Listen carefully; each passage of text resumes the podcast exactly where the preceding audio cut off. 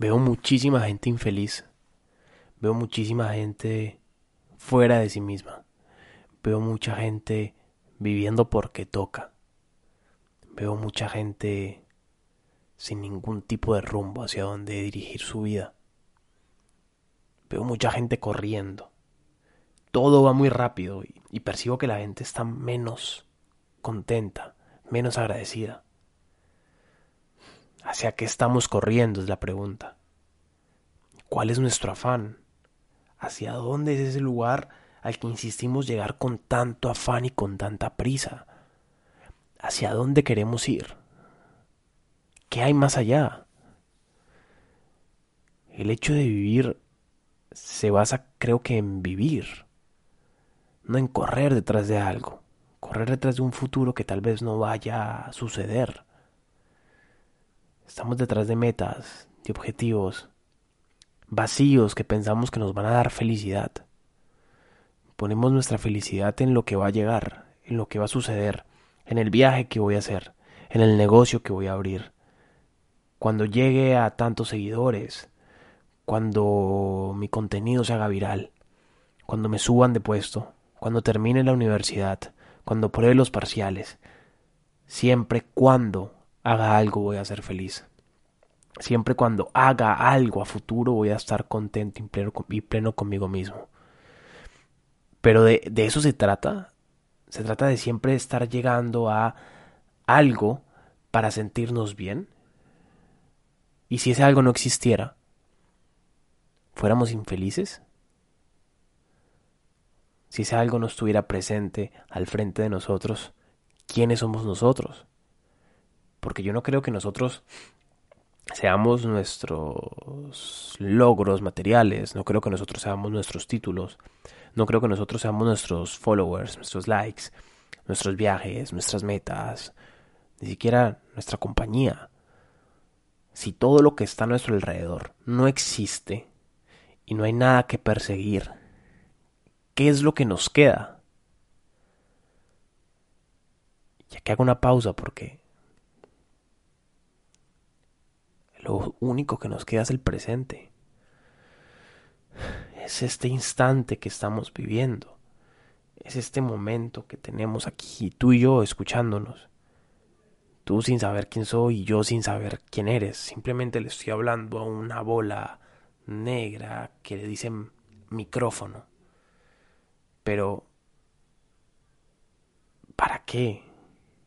¿Con qué objetivo? Y hay muchas preguntas que vienen a mi cabeza, como un tsunami que arrasa con todos mis pensamientos y lo único que hace es llevarme al cuestionamiento de que ¿para qué estamos corriendo? ¿Por qué hay tanta prisa? Los días pasan más rápido, la noche llega más rápido y el amanecer también. La gente no está durmiendo bien, la gente no está disfrutando su vida, la gente no está sonriendo. Me encanta caminar y siempre intento salir a caminar y ver a los ojos a las personas. Nadie mira a los ojos, como si mirar a los ojos fuera un privilegio de aquellos que tal vez no se pueden dejar llevar. Como si mirar a los ojos fuera ilegal. Como si mirar a los ojos fuera una costumbre mal vista y guardada para la intimidad. Salgo a caminar y me doy cuenta de que pocos sonríen y de que la gente intenta buscar el amor afuera, en sus parejas, en sus mascotas, en su familia.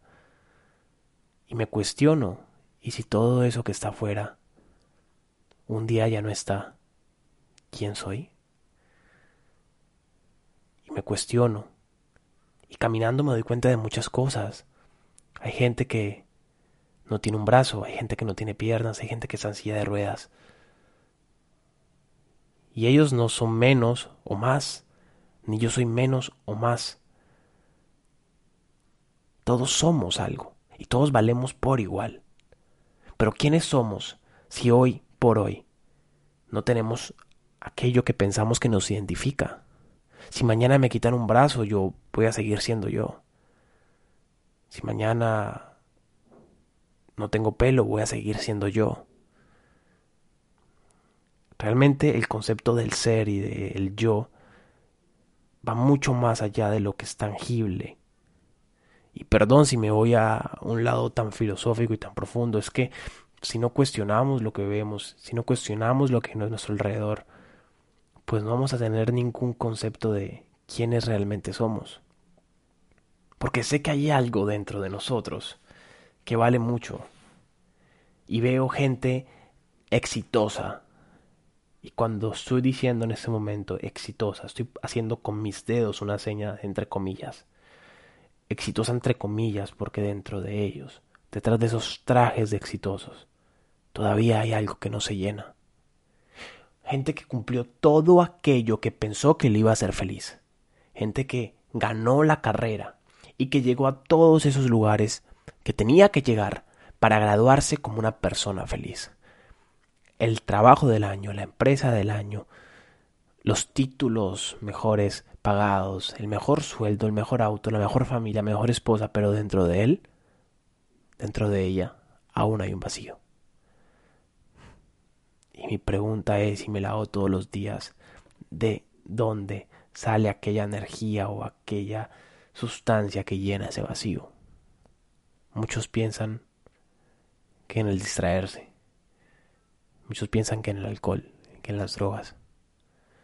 Muchos piensan que ese vacío existencial, existencial siempre va a estar ahí y nunca se va a ir. Yo pienso que se llena con Dios.